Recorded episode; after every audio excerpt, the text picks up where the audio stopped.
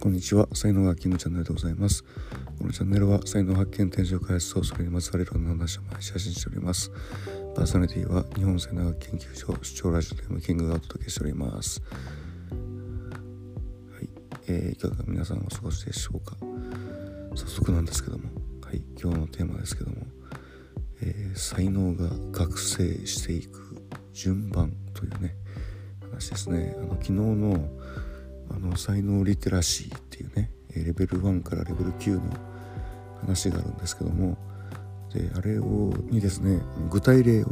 えー、載っけました、えー、今日はですねあの消防車さんという才能の人がですね、えー、レベル1からレベル9までいくとどんな風になるのかっていう、えこれを具体的にこれ実はですねブログの方に書いてますので今日はちょっとそっちのブログの方をご覧いただければえー、かなり具体的ですので、あのー、すごく分かりやすいんじゃないかなというふうに、えー、思いますので、えーよかったらそちらお読みいただければというふうに思います